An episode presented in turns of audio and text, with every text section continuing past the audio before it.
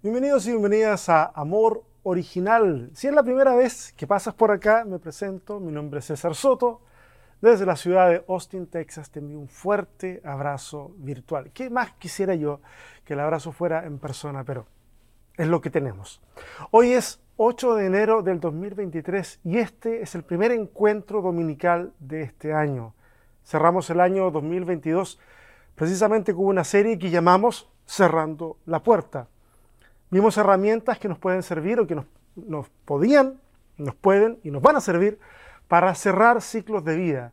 Pero como ustedes se habrán dado cuenta, el punto de la serie no estaba en que finalizara el año, sino en que nos colgamos de esa tendencia colectiva de hacer balanzas y trazar objetivos, que obviamente nos ataca más al finalizar un ciclo, que es un ciclo más o menos universal, que aquí llamamos año, pero entendiendo que los ciclos se pueden cerrar en cualquier momento de la vida y que es necesario hacer las cosas de manera correcta para cerrarlos de la mejor manera posible. Si te la perdiste, ahí está en nuestro canal de YouTube y también está en nuestra página de Facebook de Amor Original y en la mía personal también. La primera serie de este año toma un pasaje del Evangelio de Mateo y Lucas del que hemos hablado antes, aunque tal vez no de la forma en que lo hablaremos en esta serie. Vamos a explorar una oración que millones de personas alrededor del mundo repiten como un mantra semana tras semana y que seguramente tú y yo la hemos dicho en más de una ocasión. Y si no la hemos dicho, al menos, esto ya estoy seguro, al menos la hemos escuchado. Vamos a hablar de la oración del Padre Nuestro, ampliamente conocida y enseñada en casi, todas en realidad, las tradiciones cristianas y como es ampliamente conocida y es enseñada en todos lugares, tal vez ese sea el problema, o uno de los problemas, que cuando creemos conocer algo, ocurren al menos dos cosas. La primera de ellas es que, es que nos insensibilizamos a lo conocido, porque ya estamos saturados de eso. De hecho, el fenómeno se llama insensibilidad por saturación y ocurre con expresiones o con, con cosas que decimos. Por ejemplo, te amo que en un momento fue un paso enorme, por ejemplo, en la vida de una pareja, un paso enorme en la vida de esa pareja cuando lograron decírselo el uno al otro. Y hoy día a lo mejor puede ser un saludo o una despedida que no tiene mayor trascendencia, insensibilidad por saturación. Ocurre con expresiones religiosas también, como en el nombre de Jesús, que a estas alturas ya aparece el cierre mágico a cualquier cosa que se nos ocurra, pero ya no significa a lo mejor lo que debió significar cuando recién alguien lo usó. En nuestro caso, en nuestro caso tal vez nunca significó algo verdaderamente trascendente para nosotros, porque tal vez ya nos llegó con esa carga mágica y de ahí seguimos repitiéndola hasta que le restamos todo el sentido. Bueno, insensibilidad por saturación. Y lo segundo que ocurre es que al, esta oración, al sernos tan familiar, pues creemos que ya sabemos todo lo que tenemos que saber de ella. Por lo mismo, no nos detenemos a repensarla. Desestimamos otras aproximaciones. Creemos que lo que era importante aprender de ese fragmento ya lo aprendimos. Next. Que venga otra cosa porque eso ya lo he venido escuchando desde mis juveniles años de escuela dominical. ¿Qué de nuevo puedo aprender? Bueno, ciertamente la propuesta de esta serie no es competir con lo que hayas aprendido de esta oración. A lo sumo, la intención es hacer rotar la oración como un diamante al trasluz y ver si en ese ejercicio eh, podemos ver destellos que a lo mejor estaban escondidos a nuestra vista. Tal vez la intención sea simplemente quebrar la insensibilidad de lo familiar y pensar que el texto puede ofrecernos algo más, algo que a lo mejor algo que vas a poder escuchar acá o en las conversaciones que van a seguir en cada entrega, la de los miércoles o las que tú tengas en tu casa, o a lo mejor ah, descubrir algo que tal vez yo diga, o algo que resuene en tu corazón mientras hablamos, pero que nadie dijo.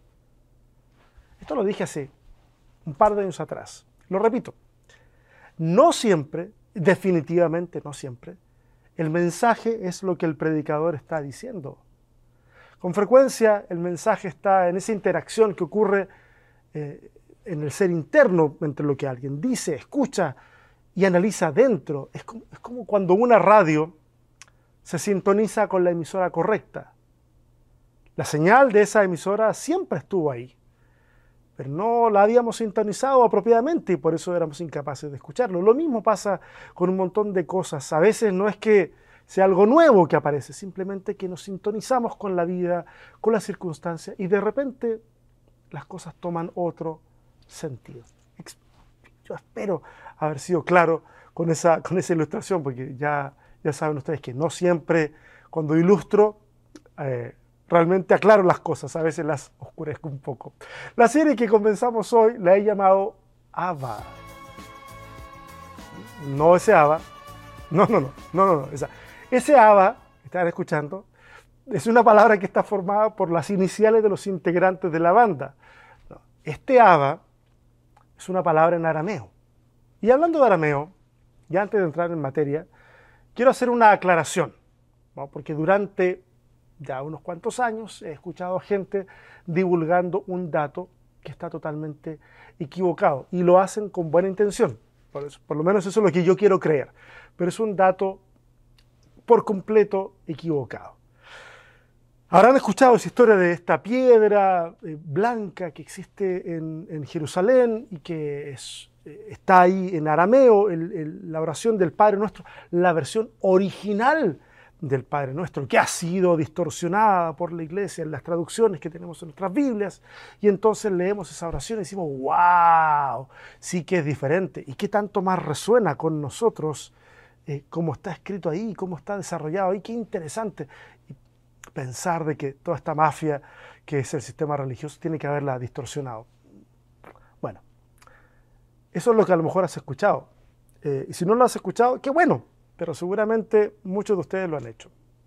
Decir lo siguiente simplemente, no existe ninguna piedra blanca en Jerusalén con la versión original del Padre Nuestro escrita en arameo. Hay muchas cosas que se pueden decir al respecto de eso. Lo que hay es un mármol blanco en la basílica que está en el Monte de los Olivos y que tiene una inscripción del Padre Nuestro en hebreo y en arameo, de forma paralela. Pero es exactamente la versión de nuestras Biblias. Además, ese, mármol blanco del siglo XIX. Así que está ahí básicamente con fines decorativos. Así que por favor, de los por favores, mis queridos y queridas originales, antes de divulgar, por las razones que sean, información que nos resulta en apariencia muy atractiva, hagamos un chequeo de veracidad, conversemos entre algunas personas con las que tenemos confianza y, veamos qué opinan, cómo se puede verificar eso y evitémonos así una molestia. No, no es mi intención en este sermón proveer de los elementos para refutar esta información, pero la verdad sea dicha, si ustedes han leído o han oído eh, eh, esta oración, se habrán dado cuenta de que tampoco se provee absolutamente ningún elemento probatorio. No obstante, cuando algo sintoniza con alguna parte de nuestras ideas, nos sucede a todos, a todos nosotros, la tendencia es a creer sin mayores cuestionamientos. Eso nos pasa a todos nosotros. Cuando algo sintoniza, entonces eso ha de ser cierto. en el fondo estamos diciendo, ha de ser cierto porque yo pienso así. Ese es un buen hilo, a lo mejor, para hablar en la próxima edición de una conversación necesaria, que en esta, en este primer, eh, esta primera serie del año me gustaría estar más ahí eh, presente, simplemente para poder eh, romper, entre comillas, como hemos parado por algunas semanas con todo, para ayudar un poco a que más gente se anime y se, meta. La idea mía es, ojalá no estar ahí, pero en esta primera serie del año creo que va a ser importante poder estar y conversar un poco acerca de esta serie que creo que es muy importante. Entonces la serie, resumiendo, deja de darte vueltas César Soto, la serie se llama Ava y la entrega de hoy se llama En Familia. Si vamos al texto en cuestión del día de hoy, Mateo capítulo 5. Déjenme leerles unos segmentos eh, anteriores a la oración del Padre Nuestro, unos segmentos anteriores eh, para, para, ver algunos detalles que creo que son sumamente importantes. Vamos entonces ahí a Mateo. El versículo 5 dice, cuando ustedes oren, no sean como los hipócritas, a quienes les gusta orar de pie en las sinagogas y las esquinas de las plazas, para que la gente los vea. En otras ocasiones hemos hablado de este versículo, específicamente en la serie sobre disciplinas espirituales. La idea es que no debemos orar para atraer la atención de los demás si es que la intención es hablar con Dios. Cuando la oración es colectiva y alguien dirige esa oración, bueno, obviamente tiene más sentido porque eh, de, hacerlo a lo mejor para que los demás oigan, porque, porque el que funciona como vocero busca representar a todos los que están ahí presentes y de alguna manera la oración va en ambas direcciones, va hacia Dios y hacia el resto de los orantes. Todos oran, pero alguien articula esa oración de manera pública. ¿Se entiende? Espero que sí. Avancemos un poquito al verso 7. Dice, y al orar, no repitan ustedes palabras inútiles como hacen los paganos, que se imaginan que cuanto más hablen, más caso les hará Dios. Los paganos tenían grandes preludios a la hora de elevar una plegaria a sus dioses o a sus gobernantes que pretendían tener una estatura divina. Hay registros antiguos con decenas, decenas de epítetos para un gobernante, o para un emperador, o para una deidad. La idea era que el recipiente de la oración supiera que quien iba a él o ella era un devoto que merecía ser escuchado. Lo que Jesús está diciendo es, ustedes no necesitan hacer eso, no necesitan impresionar a Dios. El texto añade en el mismo verso que Dios ya sabe lo que necesitamos antes de abrir la boca. Entonces uno se preguntaría, bueno, entonces, ¿cuál es el chiste de orar si Dios ya sabe todo? ¿Para qué orar si, si ya, ya lo sabe? Bueno, para aclarar un poco ese punto, ese, ese punto que, es una pregunta interesante, yo me di a la tarea de buscar un sermón, y lo anoté acá. Ustedes pueden visitar el sermón de la transmisión del primero de mayo del año 2022, perdón, parece que golpeé esto, año 2022, en donde nuestro buen amigo Joe Silva nos compartió un sermón precisamente llamado ¿Por qué orar? Así que si ustedes le dan una vuelta y, de paso volvemos a visitar este sermón que tan maravillosamente nos compartió Joe desde Perú. Ahora, vamos a nuestro caso. Cuando tomamos la oración del Padre Nuestro, la intención no es necesariamente que esta oración se repita tal cual, aunque sí, lo hemos hecho por cientos de años. Y está bien, se puede hacer. No obstante, creo que la oración tiene una intención pedagógica, es un modelo. Hay elementos importantes que la oración nos enseña, y uno de ellos es que no hacen falta una tonelada de palabras. Si Dios sabe lo que necesitamos, entonces el orar no hace tanta diferencia con Dios, pero sí hace una gran diferencia en nosotros, que al orar somos capaces de verbalizar, pensar y actuar de cierta manera, y esto refuerza nuestra confianza en Dios y en el rol que jugamos en la nueva creación que el Evangelio nos impulsa a construir.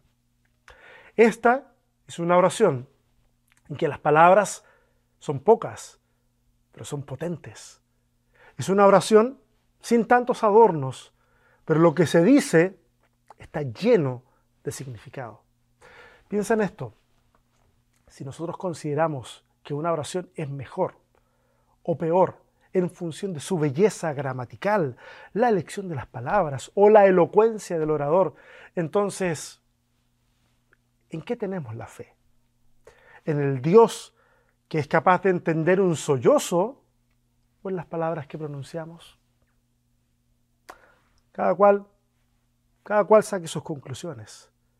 Por mi parte, creo que la elocuencia está sobrevalorada. Y no me lleven al extremo, no me malentiendan. Yo aprecio una bella oración, pero de ninguna manera creo que esa belleza sea capaz de hacerla más efectiva. De ninguna manera creo que Dios se sentirá impulsado a responder porque las ideas fueron hiladas con un sentido de estética elevado. La oración simplemente no funciona así. Pero vamos a la oración en cuestión que enseña Jesús. Y quiero hacer un disclaimer.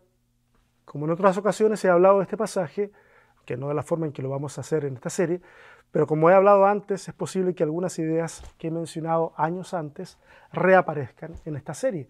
Y quiero decirles que es totalmente intencional, porque la repetición de ideas es parte de una estrategia pedagógica que busca que las enseñanzas se refresquen en la mente o que, o que a lo mejor en esta ocasión vemos lo mismo, pero desde un ángulo ligeramente distinto y eso complementa lo que pasa en nuestra cabeza. Así que, así que está bien, está bien que a veces se repitan cosas mientras se comparte, porque no, no aprendemos, no aprendemos usualmente a la primera, así que es bueno ir recordando.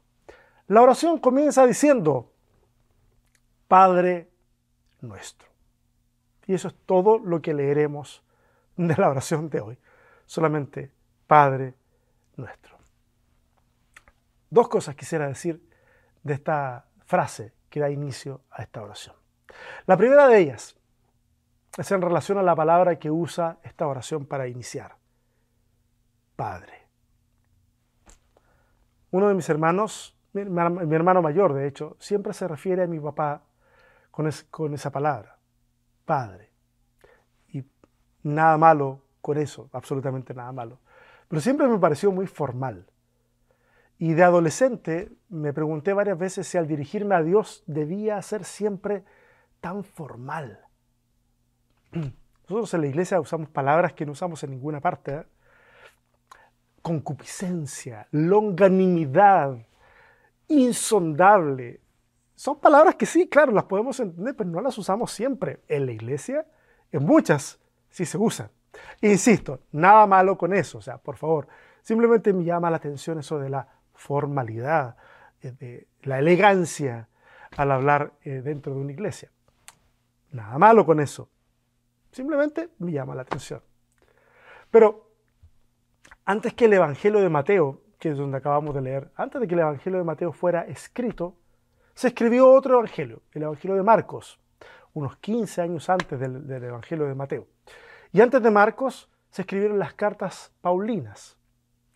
¿Por qué lo menciono? Porque hay tres textos, uno en Marcos, otro en la carta de Pablo a los romanos y otro en la carta de Pablo a los Gálatas, en donde se usa un término diferente al de padre o pater en griego, que es el que se usa aquí en Mateo. Uno está en Marcos 14:36 que dice, y decía, Abba Padre, eso es lo que está diciendo Jesús, Abba Padre, todas las cosas son posibles para ti, aparta de mí esta copa, más no lo que yo quiero, sino lo que tú. El de Romanos dice, pues no habéis recibido, Romanos 8:15, digo la cita porque en el podcast no se ve, no, no, no, no, se, puede, no se puede leer lo que, lo que ustedes están leyendo. Eh, dice, pues no habéis recibido el espíritu de esclavitud para estar otra vez en temor, sino que habéis recibido el espíritu de adopción por el cual clamamos, Abba, Padre. Y tenemos la cita de Gálatas 4:6.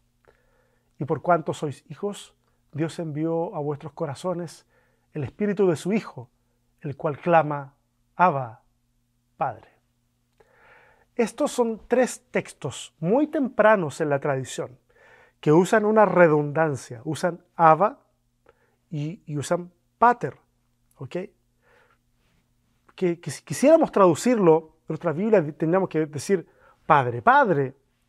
Pero se mantiene, se mantiene el Abba por, por alguna razón. Ahí está esa palabra en arameo. Entonces, ¿por qué Abba o Abba? Abba es una palabra que probablemente proceda, proceda del balbuceo de los bebés que llaman a su padre. Es simple, sale casi sin que sea necesario enseñarla. Es un término que está a medio camino entre lo cercano y lo formal. Es como si dijéramos papá. Las oraciones rituales de los judíos del siglo I eran en hebreo. Al menos así atestiguan los descubrimientos arqueológicos y la tradición. Pero nos encontramos con el testimonio de Marcos que muestra que cuando Jesús habla con su padre en el Getsemaní, a portas de ser entregado, le habla en arameo diciéndole, Abba. Y el testimonio paulino muestra que los cristianos y aún el espíritu del Hijo claman, Abba. Esta es la pregunta. ¿Será que Jesús les enseña a orar a sus discípulos en arameo y no en hebreo como lo enseñaba la religión oficial?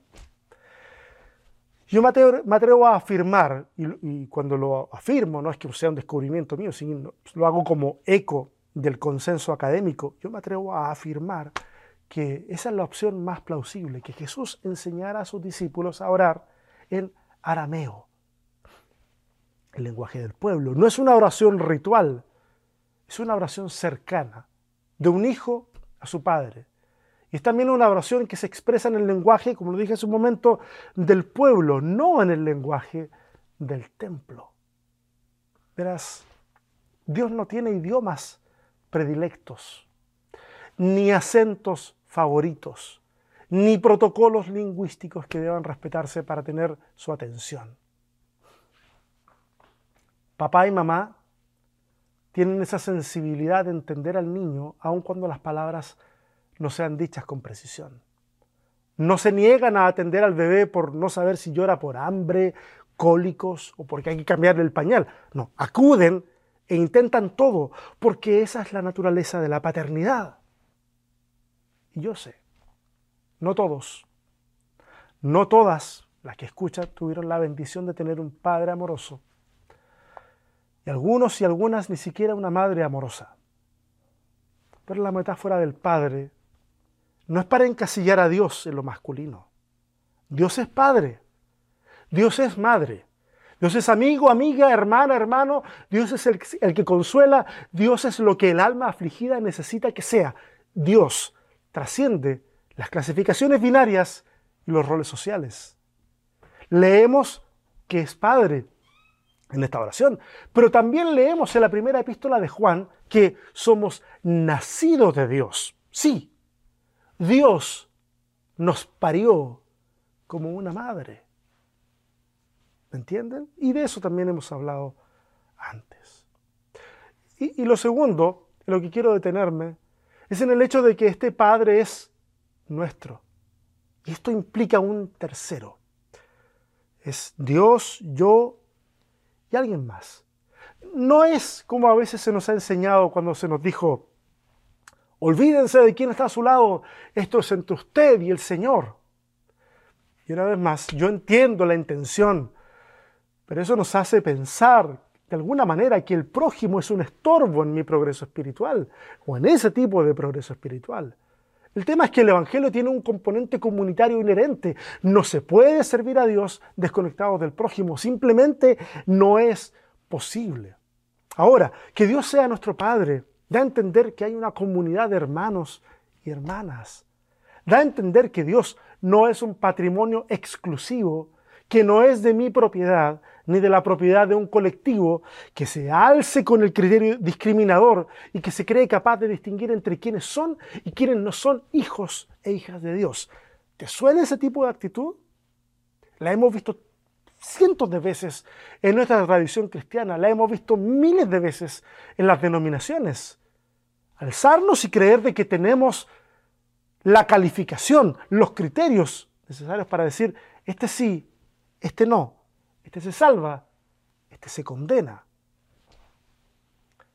En la medida que, en la medida que pasen las semanas, vamos a ir explorando cada vez más las implicaciones prácticas de esta oración comunitaria, porque esta es una oración comunitaria. Vamos a ver las implicaciones que están detrás del nuestro que acabamos de leer, Padre nuestro. Pero para hacerlo necesitamos seguir leyendo y yo me he propuesto que el día de hoy no leer más de lo que ya hemos leído. La, idea es romper la inercia que, de, de iniciar el año no con un acelerador a fondo, sino gradualmente. Así que déjame hacerte un pequeño resumen de lo que ya vimos hasta ahora. Decir que Dios no tiene una autoestima que necesite ser alimentada por palabras rimbombantes. Él entiende los balbuceos del corazón porque sabe lo que queremos decir incluso antes de que lo digamos. Vamos a Dios desde la cercanía familiar. Somos sus hijos e hijas y Él es nuestro Padre. Somos hijos e hijas y también es nuestra Madre. Vamos a Dios sabiéndonos parte de una familia la individualidad claramente tiene su lugar, por supuesto que sí, pero no podemos vivir desconectados de nuestro prójimo ni creernos los preferidos de Dios. Él nuestro, nos pone a todos y todas en una misma posición ante Dios. Y así, con este simple sermón hemos dado inicio a esta serie y espero de todo corazón que lo que hoy pude compartirles les haya sido de provecho. ¿Qué les parece si oramos? Padre nuestro, Madre de todos, gracias por este día en que nos podemos juntar desde distintos lugares del planeta. Nos, nos, convocamos en un espacio virtual que nos es común y te damos las gracias por este nuevo año que iniciamos. Y te damos las gracias por esta nueva etapa de aprendizaje que iniciamos también. Señor, ayúdanos a poder conectar lo que aprendemos y lo que ya sabemos, a conectarlo con la vida misma. Y no simplemente acumularlo y acumularlo como datos interesantes o, o, como parte de nuestra cultura cristiana, sino que verdaderamente podamos conectarlo con la vida misma, conectarlo con el prójimo. Gracias porque estamos juntos y gracias porque esta es una familia que sigue creciendo gracias a tu generosidad, gracias a tu bondad. Muchas gracias Dios por esta oportunidad de estar juntos, aunque estamos a la distancia. Amén. Y a ustedes, gracias. Siempre les, agradezco. Ustedes podrían estar haciendo otra cosa y están acá.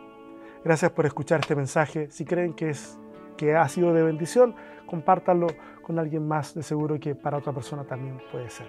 Les mando un fuerte abrazo. Si Dios quiere, nos vemos el miércoles en una conversación necesaria. Bye.